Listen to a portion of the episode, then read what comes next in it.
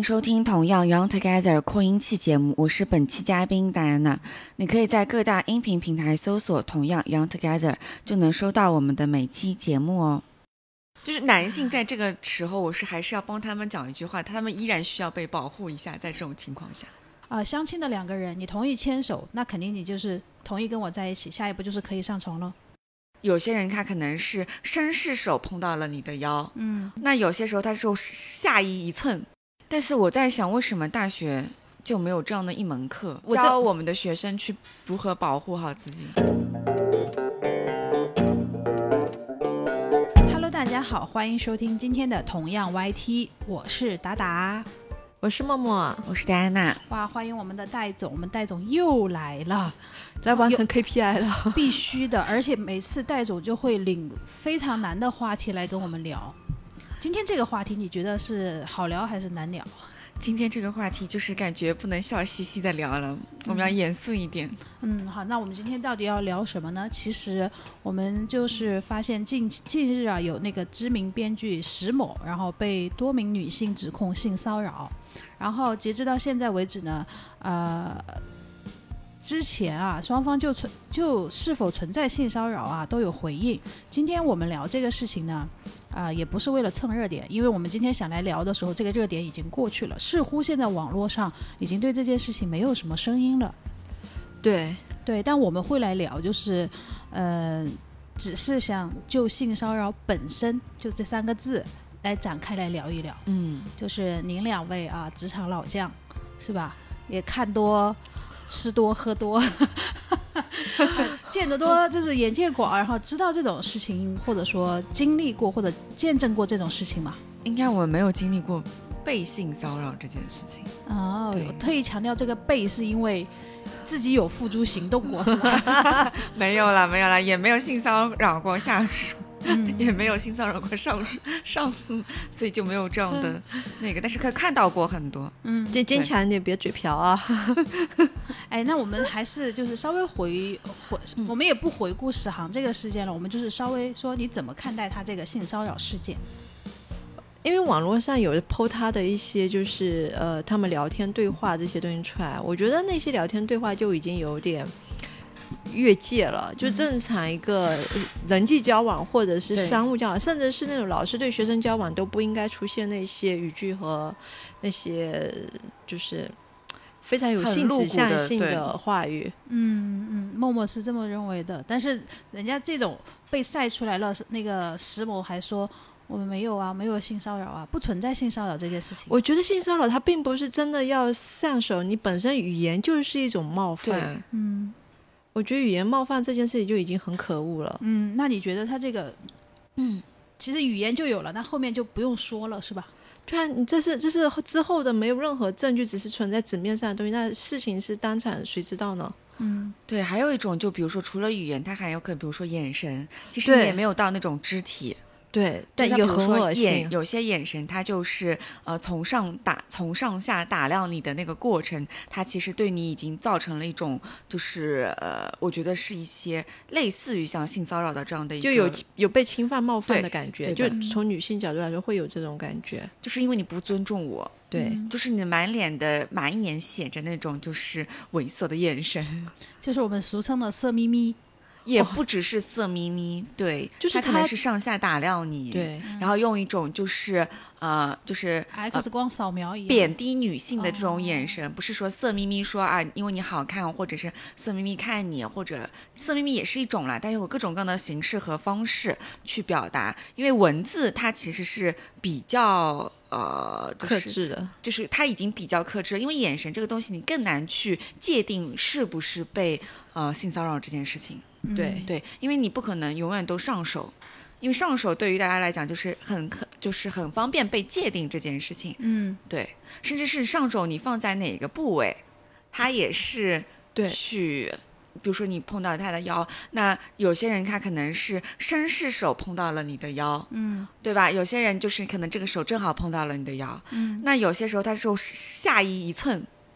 对，就都很有讲究，我觉得。绅士手和那个下移一寸这个事情，那怎么来判定？就是那个手不小心碰到你的其实是是绅士手呢？我觉得其实那个气场和氛围你会感知到的，你会你会很就很像，我不知道大家有没有看，有些时候就演艺圈拍照，对，然后有些人其实看着手势这种就是搭着女明星的腰什么，但你发现他其实很有分寸感，就是悬他手空的是，他手不会这样兜过来，对他是这样子靠着。握拳或者对对，或者啊是对是他，这其实是就是作为女性，你会很直觉感受到对你身边这个男性他有没有在占你便宜。嗯或者是有没有对你礼貌，或者是有没有对你表达他对你的尊重，或者是尊重女性，而不是说这是只是尊重你一个人，整个尊重女性这个社会群体。对嗯对的就，前几天嘛，就是傅首尔，就是就呃对史航这个事情，他发表了自己的一些见解。他说，呃，这个世界上不存在男性会共情女性的视角，因为男性永远体会不了女性的视角。然后他这句话一一出呢，就有很多人就说，哦，那支持的这件事情的人就会少了一大半，就是因为被他这句话我不觉得是这样，就是如果你会因为这句话不支持，说明你本身也并没有在发自内心认可这件事情是不对的，对你纯粹是为了所谓的什么正确，然后来表达一正确，对表达一下这个立场而已。嗯所以，所以我我是觉得，如果你真心觉得，因为人是可以，他不能共情，说实话我也认同，但是你是可以换位思考。如果今天你的女儿，你你的太太，如果被人这样毛手毛脚，你能忍受？你不能忍受的。所以我我觉得这件事情有很多时候就是你可以。在网络上瞎逼逼的时候，是你没有真正的设身处地的为别人对，考虑。人家可能也只是想博个眼球。对，我觉得默默说的好，就是会换位思考。虽然不可能百分之百共情，对，但是可能会换位思考。但是另外一种说法就是说，他说谁说男性就是没有女性视角，他们就不能体会职场性骚扰的？因为他们说职场性骚扰说白了是一种权力上的关系，自上而下的权力关系。他说男性在职场上体会到这种权力关关系的，呃，应该是更明显，感受会更明显一些。这种说法，我我觉得男女其实都应该有，嗯不只是男的，就是不只是说女性会有经历到性骚扰这件事情。我觉得就是这个在这种时间段，我觉得男性他依然也会有受到性骚扰，就是他其实一个比较在这方面比较平等。那有些时候是因为比如说呃精神压力大。有些时候是因为权力，有些时候也可能因为他自己想要呃往上上就是走一走，嗯对他有各种方面，他不只是权利，我觉得，嗯，对的，你说，嗯那证明这些网络的说法都是会比较单一的。对对，因为就像刚刚说共情，其实是你经历过这些事情的人，不论男女，你是可以共情的。但如果你没有经历过这些东西的时候，你是没有办法说，哦，我我能我能设身处地的感同身受。感同身受这件事情是真的，你经历过，你才有办法知道当事人其实有多崩溃。嗯，其实性骚扰这个词啊，呃，距现在为止没有出现过多少年，是上世纪七十年代才出现的一个词。就是一个美国女性主义法学家那个凯瑟琳麦金农，她在她的一一次案件当中提出了性骚扰这个词，在此之前是没有性骚扰这个词的，就是她就是为她的某一个案件，她就是呃一个民事上，他就是说把一个女员工嘛，因为被上司遭受了他一些性骚扰的动作，然后呢被辞职了还，所以这个女员工就是把她的上司告上了法庭，然后呢，当时也没有关于这个词的界定，也没有法律上的东西，所以说这个法学家他就是做了一段描述，他就是说，处于权力不平等条件下强加的讨厌的性要求，其中包括言语的性暗示或者戏弄。然后不断暗送秋波或者做媚眼儿，就刚刚戴总说的 媚眼儿，强行接吻，然后用使雇工失去工作的威胁做后盾，提出下流的要求，并强迫发生性关系。然后在七九年的时候，他又对这一段描述做了修正，就是他出本了一出版了一本书，叫《职业女性性骚扰》，他就定义定义说，就是处于权力不平不对等强下，呃，处于权力不对等下强加的性要求，包含语言的性暗示或戏弄、强行接触、做暧昧的动作，以及使员工失去工作做威胁，提出强迫发生性关系的要求。其实我们从他这一段描述当中看出来，就是最开始这个词诞生就是处于职场中女性下属和男性上司之间发生的事情，嗯，被界定为性骚扰。但是这个现在随着社会的发展也好，还有职场的多样化也好，性骚扰这个词好像不仅仅仅只限于男上司和女下属，对，对吧？可能是就刚刚那个带带着就是男性在这个时候，我是还是要帮他们讲一句话，他们依然需要被保护一下，在这种情况下。对对，就咱们仨其实是不怎么啊、没有高举某某种权力的拳头，是吧？哎，对的，对对，所以我们就是比较客观的那种。因为我我觉得现在其实普遍有一种声音是，当然是网络的调侃的声音，说男孩子在外要保护好自己，哎对。嗯，但呃我觉得就是刚刚达达给的一些就是的定义，他的权利并不仅仅是在于职位上的，他甚至是包括身体力量上的，对包括某种在某一些国家，它还包括性别上的。嗯因为有一些国家到现在为止，你会发现还是以男权为主，嗯所以他给他给你带来的这种权利上的倾轧和提出的这种不合理要求，全社会都会觉得。就我们知道，有些国家他们出这种行为的时候，这只有这几年女性才敢出来反抗，但以前都会觉得你要顺从，不管顺从的对象是你的父亲还是顺从你的什么宗族的这些人，我就觉得这是一件非常荒谬的事情。嗯就就男女的平等，它不仅是在说你可以一起去承担社会责任，一起养家糊口，你更是在于对于每个个体的尊重。我不我不 OK 的时候就是不 OK。嗯，对，所以嗯，在二零二二年的时候，其实我国。呃，新修订的那个《妇女权益保障法》就对这个性骚扰的边界做了一个扩大或者重新的定义。它讲的就是说，违背妇女意愿，以言语、文字、图像、肢体行为等方式对其实施性骚扰。就是包包含图像，可能是因为网络更发达，会发一些什么猥琐的图片啊，什么这些的，对，暴露一些器官啊什么的。对，其实我会曾经有，你要这样讲的话，我是曾经收到过这种照片的。嗯，对的，是什么样的一个情况呢？就是呃，也是男上司，嗯，他会给你发这些东西。对，上半身还是下半身？呃，这个方便透露吗？都有。对，都有。那你有表现出当时对他的一些好感啊，或什么有回应？我直接就微信上有回他说：“哇，你真的身材好差。干得漂亮，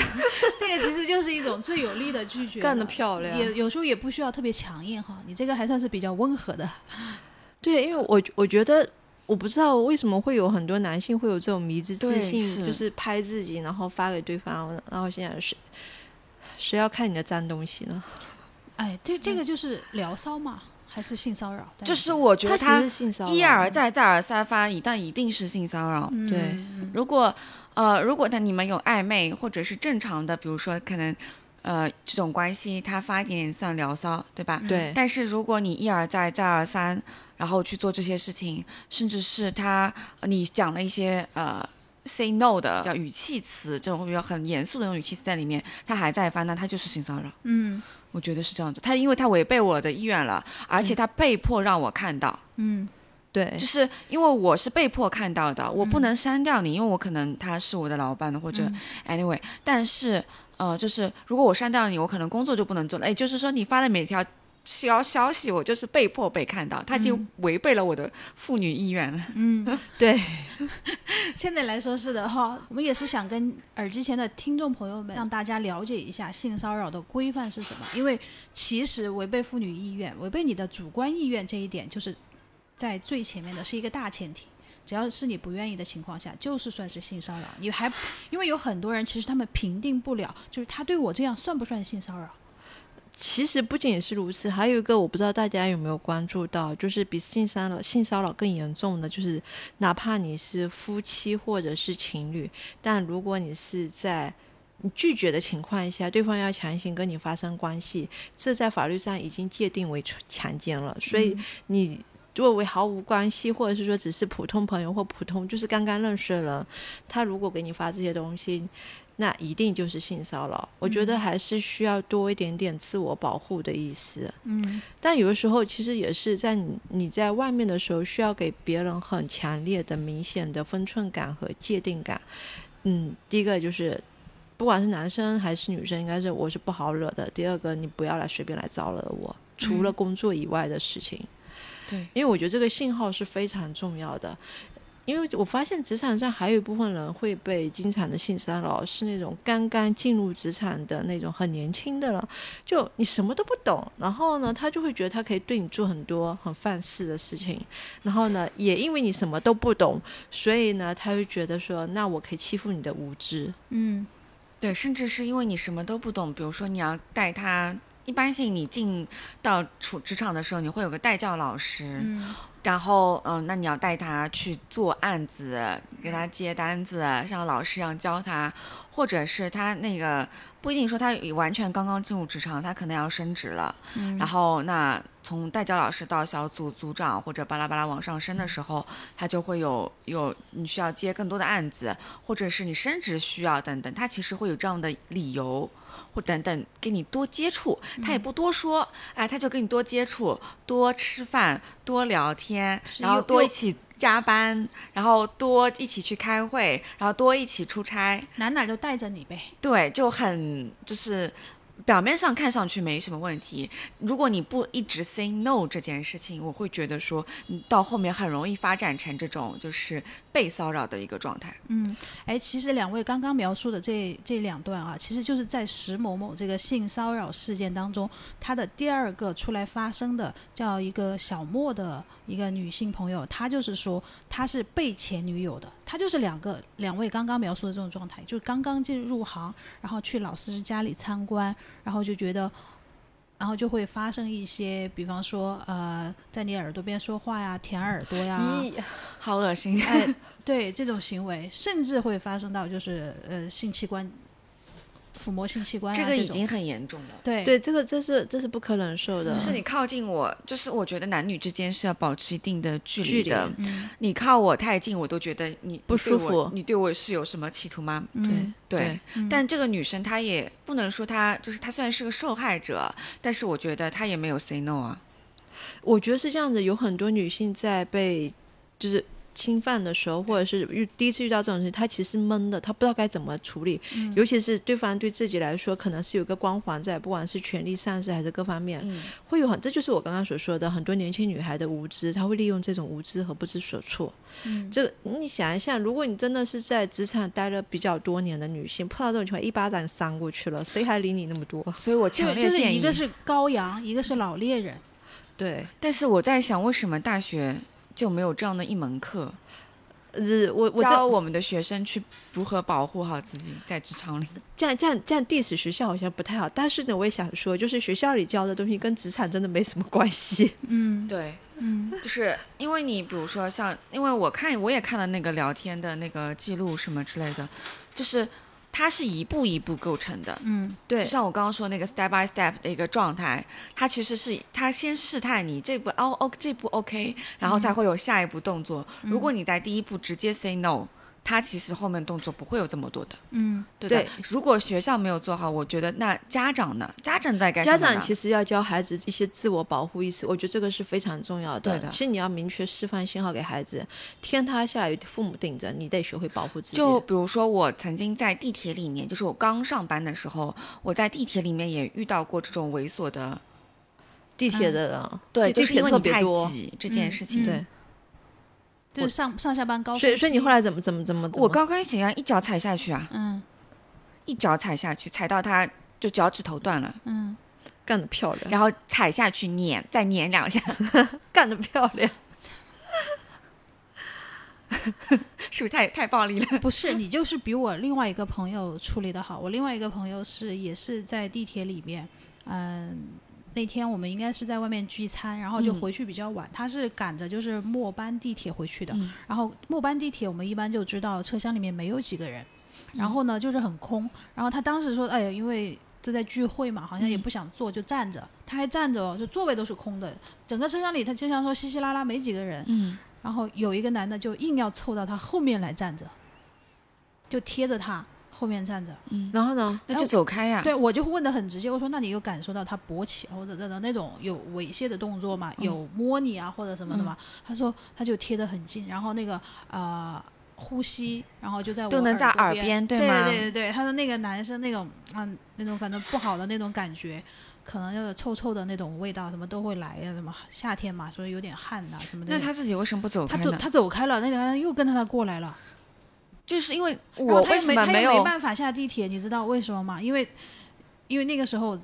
才开始上班嘛，就打车什么的就很贵，就舍不得钱打车。因为我那个时候没有伸出我的手抽他，是因为人太挤了，我嗯伸不出我的手。嗯，对。如果非常如果地铁其实都是有监控的。嗯如果非常的就是空旷，你反而有监控，你好对看。你这么多位置这么空旷，他妈你贴着我站，真的是我。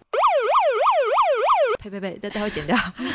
太暴力了。就我直接一个巴 掌，你一定就直接会扇上去了。对呀、对我就说我直接会动手他说我心里很厌恶，但是我当下他就是默默说的，他说我有点懵，我不知道该怎么处理。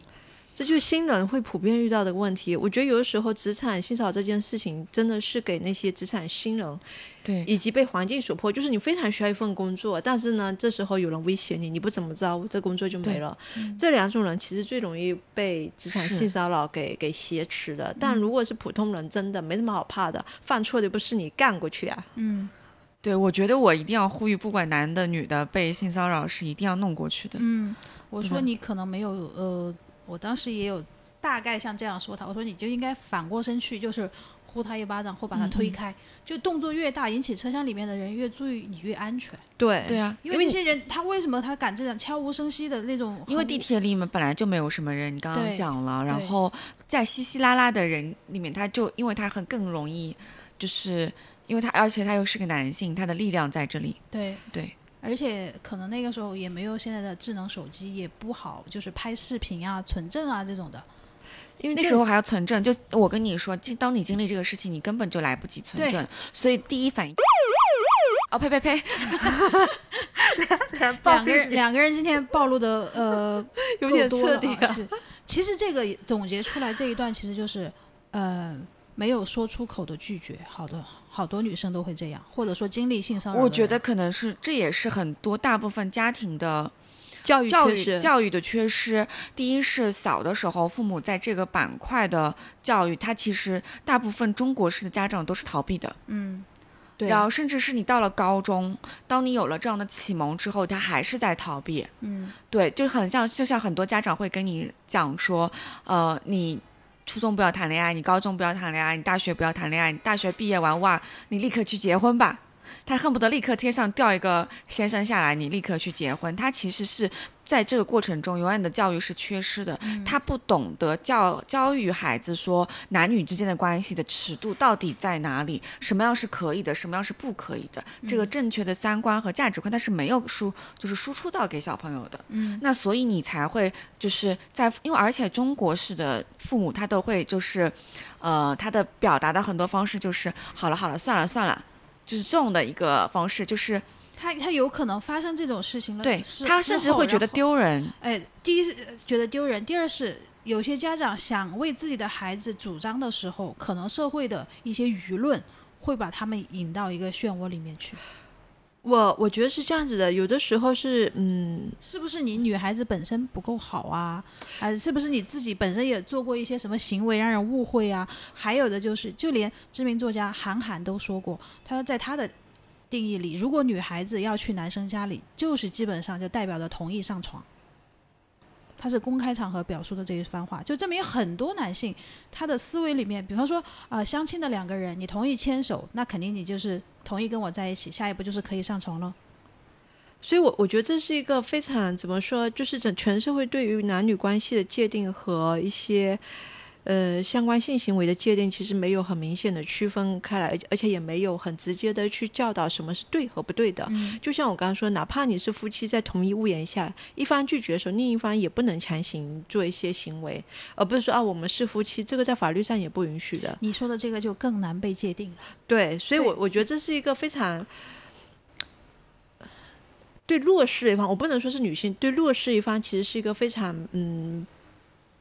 不礼貌，或者是说就是整个社会不公平的一个地方在。嗯。因为其实讲了这么多时候，我我第一次看到性骚扰是我在小学的时候，小学，对，因为那时候有学有女同学就发育的比较早，嗯。然后当时就有老师，就是因为我们那时候有练字的课嘛，嗯。练字课时候大家都是其实埋头练字的，然后毛笔字呢，所以他整个手是撑开的，嗯。然后就有老师去袭胸，嗯。就老是假借着我来辅导你，就是这边的辅导，然后那边手就上手了，然后因为我当时个子从他的腋下穿过去。对，然后我当时坐在班上最后一排，也不是那种就是非常乖的那种，就天天就乖乖，老师让我练字就反正我字都不好看，我就就别人练字的时候我就在开小差，然后就被我看到，看到以后，但因为我你知道南方城市其实那个时候就是社会其实有点点乱的，嗯。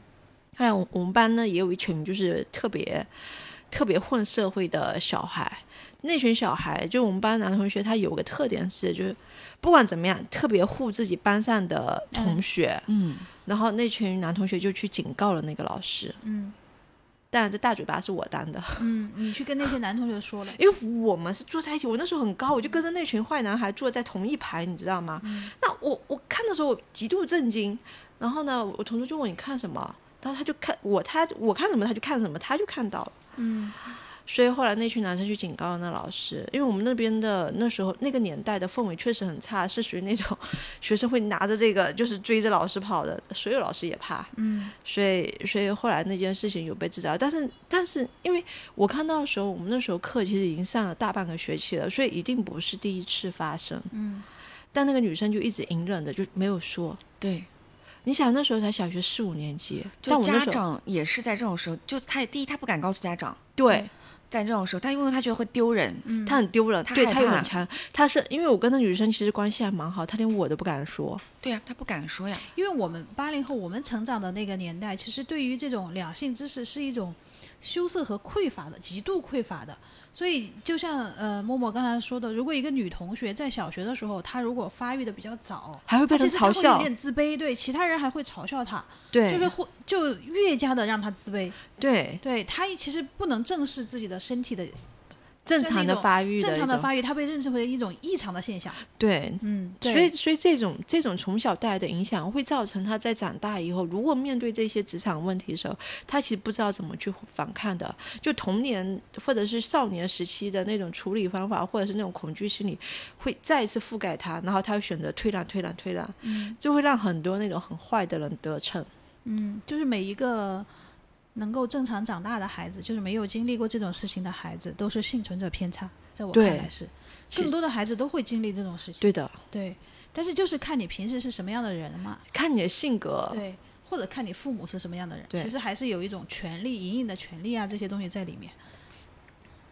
我相信权利这件事情的，有些时候我觉得权利，不管是从父母的角度，或者是从学生的角度，或者是你到了职场的角度，权利在，就是我是一个爱权力的人，我先自己表个态，因为我觉得权力是能够带给我一点保护的，其实是这个双刃剑，你怎么去用它？嗯，对的的，甚至是我也在，虽然我自己没有被那个，对吧？但是我自己也看到过很多就是在职场里面被骚扰过的这些女性，甚至是男性。他们都是一种什么情况，以及他们怎么处理的呢？我年轻的时候，嗯就是我还帮他们一起处理。后来我发现，你还是不要，就是去帮人家处理这个事情。就是你跟默默一样，就是很热心。你看默默就是看见女同学被性骚扰这种，对他可能是小学嘛这种，因为小的时候，那时候你想一下，小时候我们接受的教育都是什么那种学雷锋啊，或者是见义勇为啊，什么这种东西。因为说实话，我那时候对那个老师的观感也很差，就是他对于他有暴，我觉我个人觉得他是有点暴力倾向。因为我们当时班上有个男生就是老迟到，但是因为他在家里干农活，嗯然后他有一次就是就是。你知道吗？就揪着一个小，因为他一米八多，是一个很大的块头，揪着小孩的耳朵把人拎起来，嗯后来小孩耳朵就裂开了。嗯那个小孩也不敢吭声，也是隐忍着。对，所以我觉得那个老师本身，所以我小的时候，我其实我我成整个成长节有几个很讨厌的老师，都是这种就是利用了自己的老师的的身份，权利，对。对，让我觉得特别特别恶心。但是我经历的基本上都在工作中，我我从小也看不惯，就是那种那种肢体上的那种强壮的人去欺负弱小的人。也我一般性我是没有遇到过。嗯，那我那你讲你那个，就是我没有我没有怎么我没有怎么遇，小的时候没有怎么遇到过这种的，就是，呃，什么肢体上比较强壮的，或者是老师这种暴力，他们不敢。对，嗯所以也没有这样的，就是一般最近都是我欺负人家，所以所以后来是因为什么原因？就是你就不会再去帮助别人处理是我职场上，嗯、就是曾经帮助过，应该是不下三个，嗯男男女女都有，嗯就是在年轻的时候，然后嗯，那那时候可能自己是一个小很小的 team leader，、嗯。然后呢，我当我发现就是自己的，就是快自己的官帽都被人家掉完了。嗯 第一是发现，因为这个事情你影响到了自己的职业晋升，嗯就是我不能说我有多么的。呃，善良或者是学雷锋，因为我做这些事情的前提是我先自保，嗯就是我自己都顾顾不好自己，我是不会去出手说去帮助别人这件事情的。那么我就是我当时可能会觉得，嗯，就是呃，像你扶街边的老太太一样，就是你可能是一个善良的举动，你去帮助人家了，可能人家还不领情，人家可能还要反、反过来举报你。对我我懂我懂他的点，就是做很多事情的时候是要先确保能保证自己不会被侵犯的情况对的。。然后我曾经还被这个事情，呃，被人家通报批评过。怎么回事？这个就是因为，比如说，我可能曾经揭帮助一个女生揭发了她的老板，嗯，对她性骚扰对，然后他的老板是我的老板的老板，哦，上司的上司，哎，对的。然后呢，就是我还给他帮他找证据，我真的很热心，像福尔摩斯、嗯是很热心的去帮助人家。嗯然后呢，就是帮他找证据，然后我还劝他去那个公安局报警。然后呢，我们还去那个就是 HR，、因嗯为去 HR 人力资就是我们外资在这块其实还蛮注重的。说句实话，外资要比中资要注重这一块儿、嗯很多。去那边去报，就是就是举报什么什么什么，有一一系列操作神操作。嗯然后呢，就是后来就是人家可能跟他去和解了这个事情，嗯然后和解了这个事情之后，他反过来咬了我一口。他就说是我在那边就是传达这种就是呃流言蜚语，呃诋毁呃那个他和老板的名誉，巴拉巴拉巴拉。然后我当就是一个礼拜后，我就收到了一封就是那个那个举就是那个公告，公告的那个信，就是相当于是在批评我。就集团通报其实很严重，就不是集团通报，是内部我们部门的嗯。那个就是通报，但是我觉得就是很丢人。我我能理解他的这种心情，但是我小的时候被被被提报的时候，是我觉得我莫名其妙的一件事情。你也被提报，因为我不知道发生了什么事情，就是有一个女生，她被她的班主任给逮了。那个女生是我们家的隔壁邻居，逮了是什么意思？反正他不知道做了什么错事，就被班主任逮了。抓到了，对。然后呢，我那时候已经读了五年级还是六年级了，然后突然间有一天我被叫到老师办公室去，我就觉得还莫名其妙。我心想今天没有什么事情我需要过去的。我去完以后，我发现是一个不认识的老师叫我，然后那老师指着我鼻子说：“你为什么要出去传我跟某某某某老师跳舞？”然后我心想：“你跟谁跳舞我都不知道，我传你个毛线呢？”我当、嗯，我当时其实是一个一个造谣者，我对我就莫名其妙成了造谣者。嗯，然后后来呢，他就说是那时是谁说你说的？然后我看，哎，是我隔壁邻居。因为你这个还比较小，你知道吧？对，但但但你知道，就那个时代，对于对于一个小学生来说，你会觉得，百口莫辩，对我没有办法证明我没说，就是，你知道吗？我我后来非常喜欢丘吉尔的一句话，就是别人冤枉你的时候，你不需要自辩，你把他的眼睛摘下来吞下去，让他倒肚子看看事实是什么样的。但是我那时候就。我觉得我很委屈，我什么事情都不知道，我连你是叫，因为我们学校老师很多，我连你姓什么都不知道。就是一个从来没有留意过的老师，对，然后你突然间把我叫到办公室，我当时这件事情我特别特别蒙圈，我当时千方百计想的是我怎么去给自己质证，我这件事情跟我没有关系。嗯，可是后来我发现那老师噼里啪啦把我骂完一顿，他说算了，你们这些小孩子真的是啪啦啪啦，然后显得一副很委屈的样子，说让你走了。我那时候确实是很郁闷，然后我不是跟你在前面我说，就是我当时因为我小学的时候我差不多跟现在差不多高，所以呢，我那时候坐在最后排，跟那群就特别坏的男生就关系很好。为什么呢？因为就他们的作业都是我帮他们完成的。他们说这老师这么嚣张，要不我们帮你教育一下他。那我就说算了，因为我会觉得你这个已经，你这个其实是别人冤枉你了。对。但我这个是别人因为被性骚扰这个事情，对，所以我就觉得就是至少你还参与了，知道是什么回事。可是我就莫名其妙就就莫名其妙被骂了一顿，默默的意思就是说，你知道原因、因前因后果，他不知道前因后果，所以他不能我后来还把他干掉了。把谁？上司的就那个女生吗？对，那个女生，那个女生。嗯。对，我以为你越级把上司的上司干掉了。是这样，我但凡有我我有这个能力，我会把他干掉的。嗯因为为什么？就是因为你已经触达了我的底线，嗯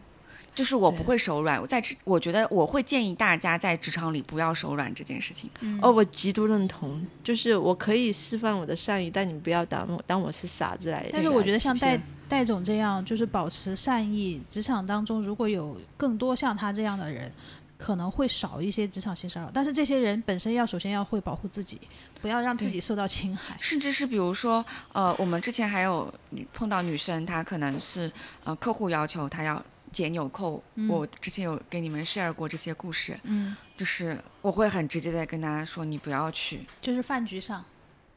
你可以理解为吧，就是场景我就不说了，嗯但可能跟我们的这个圈子里有关，对吧？嗯就关于，然后可能是给一部分钱或者怎么地，然后呃，就是相当于是一个交易，嗯但他的行为也是性骚，在我的眼里，他也是一个性骚扰的行为，嗯，因为他拿钱去买你的呃的巴拉巴拉巴拉巴拉巴拉对，其实。是对嗯那么我有跟这些女生讲过，说你们不要去，就是做这件事情。然后呢，嗯，他们也不听，嗯对吧？那你不听，就是我劝是劝过了，那不听，那你去吧。嗯然后去完之后，就是我不知道为什么，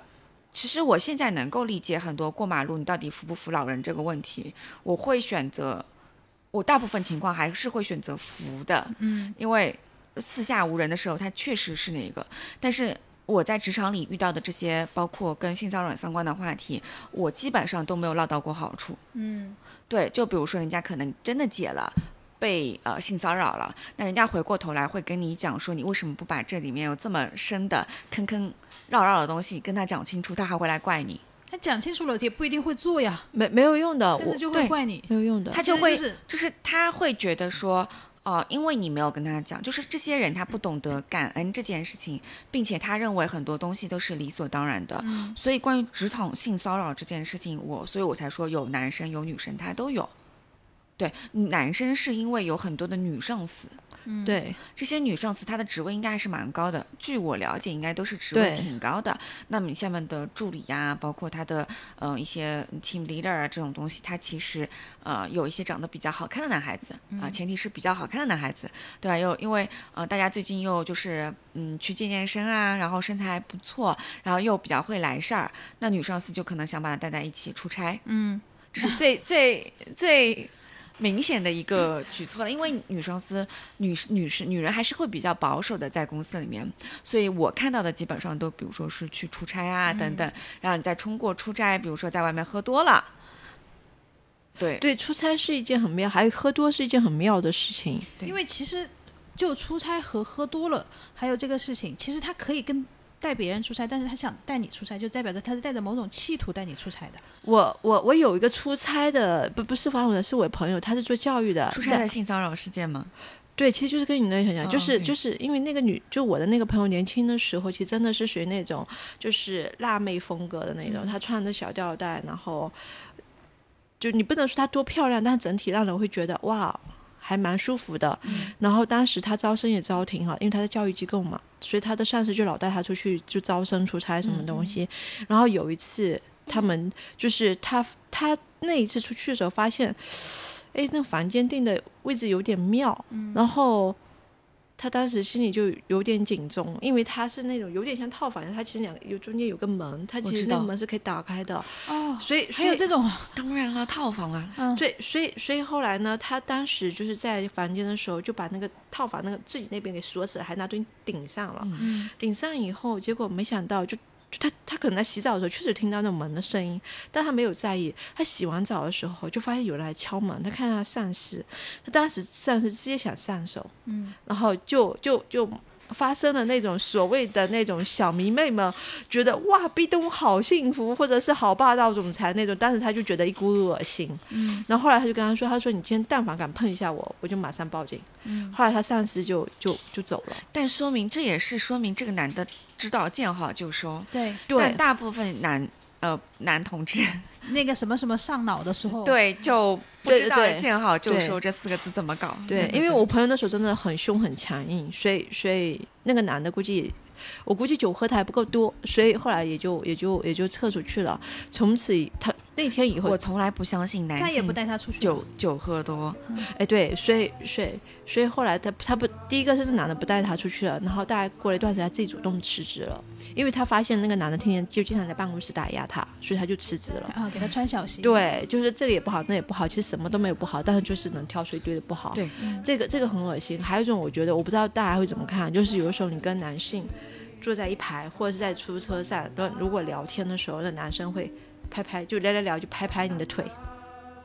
聊着聊着就上手，这个是叫就是你你可以解读成他是聊着激情万行了，然后拍拍你的腿试一下，但是那你也有多善良啊！那你也可以解读成我操，你的手伸过来干嘛？就是我觉得这种是要看呃当时那个就是氛围，呃就是人家可能真的是讲的激情正四射，拍拍你这件事情，我觉得问题不大，因为你能判断这个人他到到底是就是你在那个密闭的环境里，你能判断这个人是好意的，嗯还是坏意的，还是无意的，还是恶意的去做这个举动，嗯，对，对，我相信绝大部分人这个第六因感都能为我我我我也会讲的太嗨的时候会拍拍别人这件事情，对对我也会，我以前会，我现在不会了。我我会拍同性，但我不会拍异性。那我就没停过拍同性这件事情。因为我我觉得，因为因为同性的，所以我建议后面车最好有那种就是中间有 有格子的是吧？不是就是那种格子，就是呃你可以放水啊，就是本来要去里面要翻过去的那种。有了隔着，什么事都发生什么不了事什么事儿都发生不了。嗯，对，因为我觉得，就哪怕你很激情，但你平时如果会懂得就是男女大法这件事情的话，其实也不太容易翻。因为说不好听点，后面车队真的挺远的。就如果你真的是坐在各自位上，中间还有 挺长的一个。就那个东西，至少有这么宽。对，所以你说你真的要拍我，我我可以哪怕解释你在外面，就是如果哪怕你在外面已经很暧昧了，这个氛围，老板喝醉了，当你坐上这样的车，我告诉你，一点感觉都没有，这只手永远都不会伸过来，因为它伸过来好、要好远。对，所以其实是像做运动一样，要举个杠铃儿才能把手伸到你这第一。他的腿碰不到你；嗯，对第二，他的手伸不过来；嗯对三，第三，他的头也靠不过来。放心吧，请尽情放心。对，所以其实你你真的在那个氛围的时候，你就发现，哪怕他可能是有就平时习惯性的，但你会觉得不舒服，因为就大可不必有这个动作。我要分享一个比默默这个故事类似的，但是好像稍微进阶版的。